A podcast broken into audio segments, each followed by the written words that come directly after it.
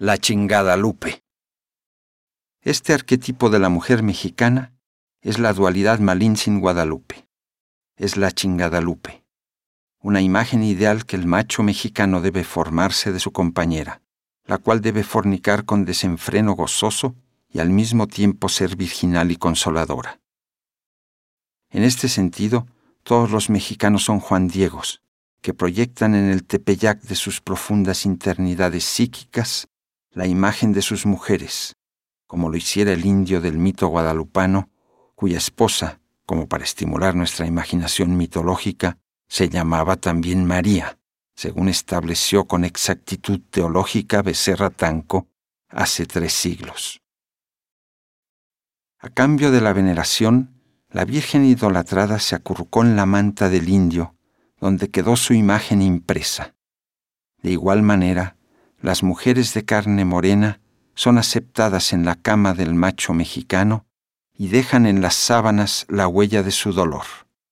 Como dice la canción popular, las morenas me agradan desde que supe que es morena la Virgen de Guadalupe. Es probable que la presencia aplastante de este arquetipo haya inhibido en la literatura mexicana la construcción de personajes femeninos complejos y orgánicos.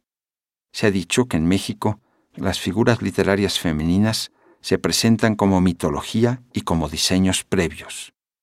Estos modelos prefijados son tomados de un eje que va de la Malinche a la Guadalupe. En un extremo, mujeres devoradoras de hombres y fogosas. En el cine, María Félix ha encarnado este papel. En el otro extremo, las novias inmaculadas y las madres comprensivas. De un lado, la pasión romántica tormentosa, frente a ella el amor cristiano e idolátrico. Esta última forma de amor es la que exhalan los famosos versos de López Velarde dedicados a Fuensanta, pero el mismo poeta invoca a la primera Eva. Dice, mi amor te circuye con tal estilo que cuando te sentiste desnuda, en vez de apelar al follaje de la vida, pudieras haber curvado tu brazo por encima de los milenios para pescar mi corazón.